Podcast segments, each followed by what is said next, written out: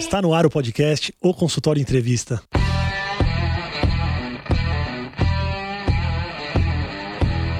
Bem-vindos, eu sou Daniel Kruglenski, médico, cirurgião do aparelho digestivo e vou entrevistar aqui especialistas em diversas áreas que vão nos ajudar a crescer na carreira, melhorar a conexão com os nossos pacientes e a se desenvolver na profissão.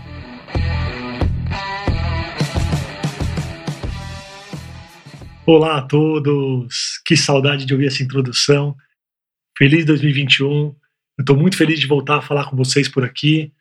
Eu espero que todo mundo já esteja se vacinando ou vacinado e que a gente consiga sair logo dessa pandemia. E para começar 2021, o programa inicial, eu resolvi falar sobre planejamento. Será que eu deveria ter me planejado em dezembro para começar janeiro aqui planejado para esse ano?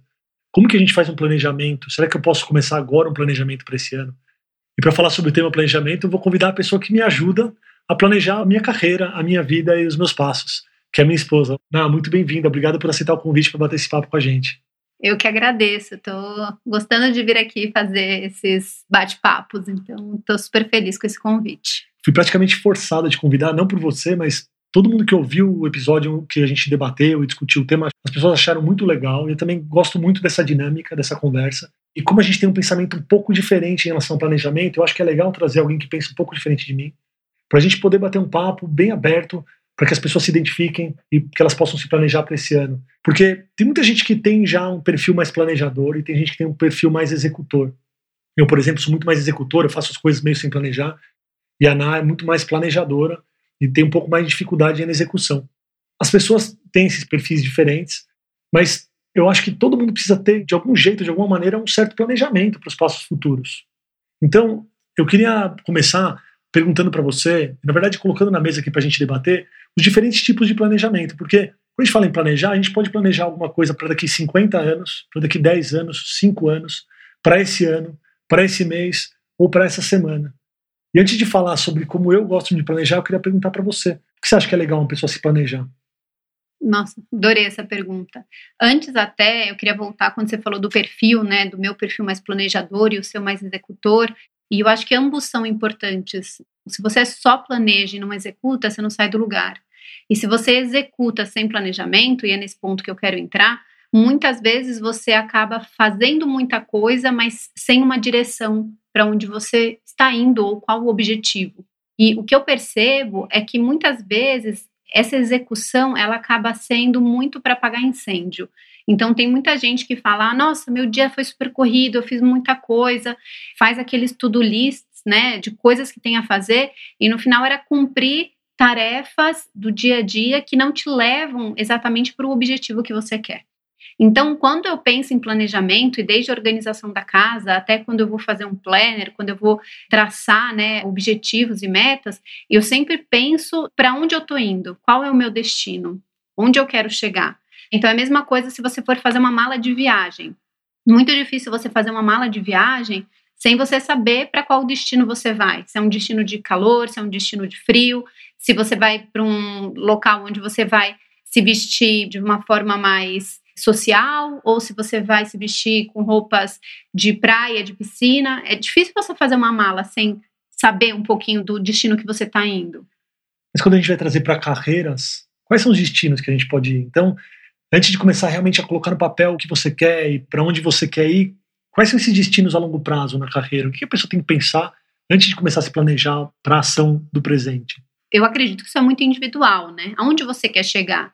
Então é legal fazer um exercício olhando para o que você está construindo. Se você tem um consultório você quer que esse consultório se torne um consultório particular, ter mais pacientes, ou se você é, quer ser uma referência no hospital que você trabalha, ou se você quer, sei lá, fazer um doutorado, ensinar. Então, olhar um pouco para frente, né, ver para qual destino você está indo, e aí sim você consegue traçar os passos e quebrar, né, e saber a execução do que você tem que fazer para chegar nesse objetivo. Até porque qualquer objetivo, qualquer destino que a gente vá, você tem inúmeros passos a cumprir para chegar lá.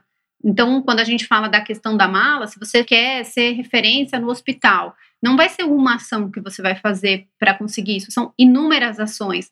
E é muito mais pela repetição, pelo dia a dia que você vai conseguir. Então, quando você consegue olhar para frente e quebrar esse objetivo macro em várias pequenas partes, fica muito mais fácil de você planejar e saber o que exatamente você precisa fazer a cada dia para, nessa somatória, você alcançar o objetivo que você tinha em mente. Sim, perfeito. E tem um passo antes desse, foi falando, eu fui pensando num passo anterior a esse. Porque a gente instintivamente, a gente quer viver em tribo. E a gente se compara muito. Comparação, ela pode ser boa, mas ela também traz um problema. E às vezes a gente não sabe nem o que a gente quer. Então você está num meio onde todo mundo tem um carro bom, onde todo mundo mora num lugar com uma varanda gourmet, e às vezes você se compara e vai atrás de um sonho que você não se questiona se é seu ou se não é seu. Então eu acho que antes da gente planejar o que a gente quer fazer, quando a gente se planeja a longo prazo, eu acho muito legal a gente tentar entender o que a gente quer pra gente, tirando um pouquinho da comparação externa. E tem um exercício que eu faço na mentoria com as pessoas que têm essa questão, que é o seguinte: se fosse um mundo ideal onde ninguém fosse dar um pitaco sobre o que você faz, onde você pudesse tomar todas as decisões, onde você não dependesse do dinheiro e pudesse escolher realmente aquilo que você quer fazer na sua área, na medicina, o que você faria? Aqui entre a gente. Ninguém precisa saber disso. Porque às vezes tem gente que está super envolvido com pesquisa, mas na verdade queria estar tá no consultório, e vice-versa. Ou tem uma pessoa que gostaria de se dedicar só a trauma, plantão, e ela é auxiliar de alguém e não gosta do que faz. Então, eu acho que cada um de vocês tem que fazer uma reunião consigo mesmo, respirar fundo e falar: se fosse o mundo ideal, o que eu gostaria de fazer? E tudo bem se você mudar de ideia depois, mas é importante pelo menos para tentar identificar se você está no caminho e se você não está fazendo uma coisa que você odeia. Porque depois você traça um plano para um caminho que você não quer, e você vai chegar lá e vai ser muito frustrante, porque você vai perder muito tempo e vai demandar muito esforço para um caminho que não é aquele que você desejava. Então acho que esse exercício de o que seria o ideal para mim, independentemente dos outros, ele é um exercício que precisa ser feito. É, eu adorei isso que você falou, especialmente nos dias de hoje, né? Porque é muito fácil você olhar para fora e se comparar e ver o que, que os outros têm ou onde os outros chegaram. E aí, muitas vezes, a gente começa a perseguir coisas que não fazem nem sentido. E mais do que você olhar para frente e saber onde você quer chegar, eu acredito que é um exercício diário, né, atualmente, de você sempre olhar e falar: legal, isso que eu estou indo atrás, sou eu que quero ou eu quero porque os outros têm, os outros estão fazendo isso. É muito, muito fácil a gente se desviar. E até me lembrei, eu tive uma diretora quando eu trabalhava na Coca, que ela usava na época já uma frase que me veio agora, que ela falava assim: quando você tem um objetivo, né, para onde você quer ir, muitas vezes o que você tem que fazer é fazer igual o cavalo, né, que ele usa aquele tapão nos olhos, né, para ele não olhar para os lados. E na época eu achei isso tão agressivo, essa comparação, não entendi muito bem. Mas na época eu era estagiária, estava começando a carreira. E ao longo dos anos, isso foi se tornando tão importante, tão real, porque por muitas vezes era mais fácil olhar para fora e querer perseguir o que os outros estavam fazendo e que às vezes a gente acha que é o certo. Mas o difícil foi colocar essa trava e fazer o inverso, né? Olhar para mim, fazer processos de coaching que conseguiram nortear, né, para onde eu estava indo, para onde eu queria ir. Então, parece meio absurdo, mas eu acredito que nos dias atuais isso ainda é mais necessário. Quanto mais a gente olha para dentro, mais a gente se encontra, mais a gente entende para onde é o caminho e se o nosso planejamento está certo ou não. É, também tem o inverso. Se você está muito perdido, é hora de tirar o tampão e olhar as oportunidades que estão aparecendo para você. Ah, sim. Porque se você sabe o caminho que você está trilhando, aquilo que você quer, beleza, vamos embora. E não deixa as oportunidades, entre aspas, que aparecem te desviar desse caminho. Porque às vezes tem oportunidades que parecem ser boas, mas elas tiram você do foco. Agora, se você está totalmente perdido, é melhor tirar um tampão e olhar para alguns lados e ver se se encontra. E aí eu queria entrar realmente na parte prática de planejamento. Existem várias maneiras de você se planejar. E essa história de, ah, mas encontra seu propósito, vê o que você quer no futuro. Pode ser que alguém está ouvindo a gente e não faz ideia do que quer para o futuro. Ele não sabe o que é o propósito dela. Então eu tenho um exercício que eu gosto de fazer, e que eu fiz muito comigo, que já me alivia muito, sabe? Já começa a dar uma trilhada aí. Então, quando a gente foi assistir a palestra do Tal Ben-Shahar, que é um professor de Harvard de felicidade, ele fala sobre o propósito. Um espectador da plateia, ele levantou e falou: Olha, me fala um pouquinho sobre o propósito, para mim é tão difícil entender o propósito. E ele falou exatamente isso. Ele falou: Não fica pensando que você vai encontrar um propósito futuro. O propósito é aquela coisa que te tira da cama no dia a dia, que faz você querer levantar e trabalhar. Esse talvez seja o seu propósito. São pequenas coisas. Então, em relação ao planejamento, para quem ainda não tem muita noção de onde quer chegar, eu gosto muito de fazer aquela história de organizar a semana. Então, pessoal, isso eu também faço nas mentorias. Se você ainda não sabe para onde quer ir, não sabe os passos que você vai ter que trilhar, pelo menos a sua semana, é importante você colocar no papel a sua semana de domingo a domingo, de manhã, tarde e noite. Dá uma olhada na sua rotina e vê se tem alguma coisa ali que você pode tirar, que você não gosta, que você quer parar de fazer ou fazer um pouco menos. E pensa alguma coisa que você quer introduzir na sua rotina, ou que você pode fazer um pouquinho mais, que dá para entrar em algum momento ali. Só de fazer isso, você já está indo em direção a um caminho melhor para você. Porque está tirando uma coisa que você pode parar de fazer ou diminuindo uma coisa que você não gosta. Evitando, às vezes, alguma situação te traz estresse. Então, tem muita gente que fica muito ansioso, estressado em alguma situação de trabalho. E eu falo, anota situação por situação e tenta identificar qual é a situação que te traz esse problema. E vamos tentar diminuir isso, vamos tentar substituir, fazer alguma coisa que possa te ajudar nesse sentido. Então, isso é um jeito, olhando microscopicamente, para uma semana, não estou olhando para a vida, não estou olhando para o mês, para a semana, já é um jeito de entrar no rumo. Agora, voltando até no propósito, que isso ficou muito forte na minha cabeça, eu acho que as pessoas romantizaram um pouco a questão do propósito, né? Então, ai, qual é o seu propósito de vida? E isso dificulta tirar as pessoas do planejamento e colocar em ação, porque muitas vezes elas ficam tão envolvidas no qual é o propósito. Agora, uma coisa, como eu sou do planejamento e eu muitas vezes me perco, para quem tem esse perfil, isso pode ajudar, é pensar no propósito muito mais como o que eu gosto de fazer. Se eu isolo o fator, por exemplo, dinheiro, o fator comparação, o que, que eu gosto de fazer? Né? O que, que eu faria mesmo sem ganhar nada? O que, que me faz bem, o que, que me faz feliz? Né? Isso que você falou de o que, que me tira de manhã da cama. E não precisa ser uma coisa única. Sim. Eu posso ter alguns propósitos, então eu tenho meus propósitos com relação à minha família, com relação ao meu trabalho, com relação à minha saúde. E só de você saber quais são esses objetivos macros que você quer atingir, então, olha, eu quero ter um equilíbrio com a minha família, com o meu trabalho, eu quero ter longevidade, então quero cuidar da minha vida, da minha saúde, fica mais fácil de fazer esse exercício da semana.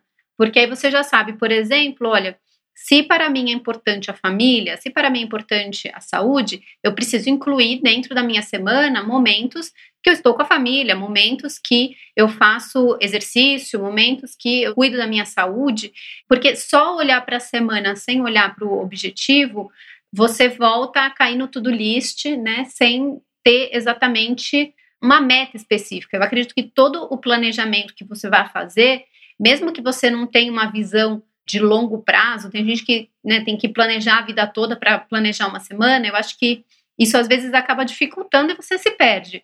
Mas faça o exercício da semana pensando no longo prazo. Então, se hoje você é uma pessoa que já tem a sua família e quer ficar com a sua família, como que você pode incluir isso dentro da sua semana? Se você quer ter sucesso no seu trabalho, como que você pode incluir horas de foco dentro do seu profissional durante a semana? Sim, perfeito. E isso já é um passo enorme. Se você conseguir mudar a sua rotina no caminho que você quer, é um passo enorme.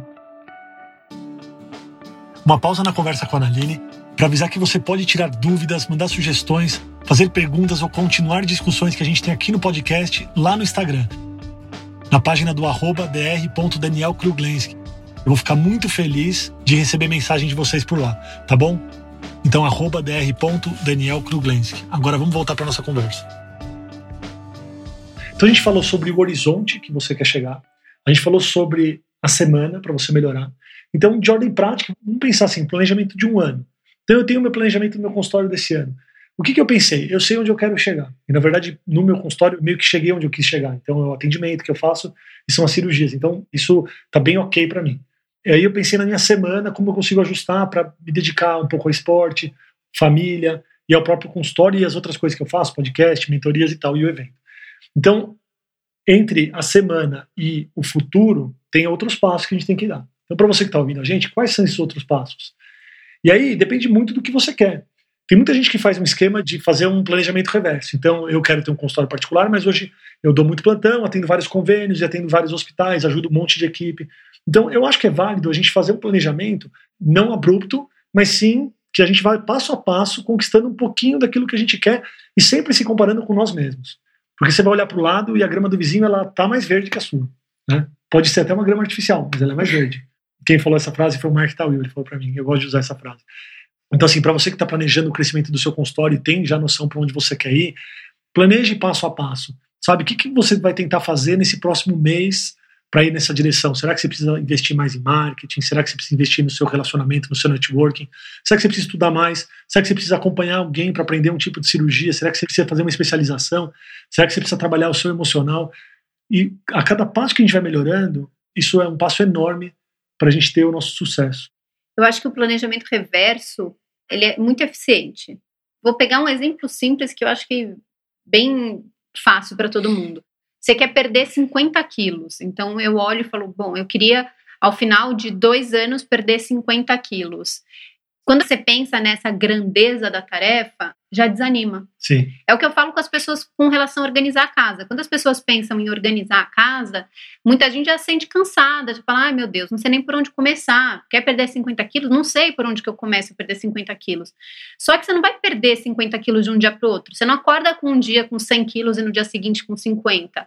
É um processo gradativo, é igual a casa. A casa é um processo gradativo de organização. Quando você quebra em partes, em pequenas metas, então se você pega e fala, olha, esses 50 quilos eu vou perder em dois anos, e aí eu tenho que perder 2 quilos por mês, mais ou menos, você já está aí quase com 48 quilos a menos em dois anos. Então, é um processo, e aí se você faz isso no primeiro mês, talvez você perca mais. Nos primeiros meses você perde 3, 4 quilos. Conforme você vai conseguindo atingir suas metas, isso vai te dando mais força de vontade para continuar, porque não dá para você depender só dela, só da força de vontade. Mesma coisa com a casa. Eu falo para as pessoas, a gente tem aí 50 categorias dentro de casa. É impossível você fazer um processo de organização direito, né, com estratégia, em dois dias. Agora, se você se organizar e fizer 15 minutos, né, uma categoria bem feita, é uma categoria que você já tirou da frente. Então, a meta, quando você pega essa uma meta grande e faz esse processo reverso no planejamento, fica mais fácil de atingir. E aí, quando você percebe que você atinge, fica mais fácil de continuar, de se manter no foco daquilo que você se planejou. É, tem que tomar um pouco de cuidado realmente com a comparação e com a expectativa. Porque o processo de crescimento no consultório é um processo relativamente lento. Existem estratégias para ter um crescimento rápido inicial, mas o crescimento sólido ele é lento. E os mentorados, então, você começa a ter um pouco mais de consulta, você faz alguns ajustes, que a gente faz alguns ajustes em vários aspectos aí da pessoa. E começa a ter um pouco mais de consulta, a pessoa começa a chegar no consultório.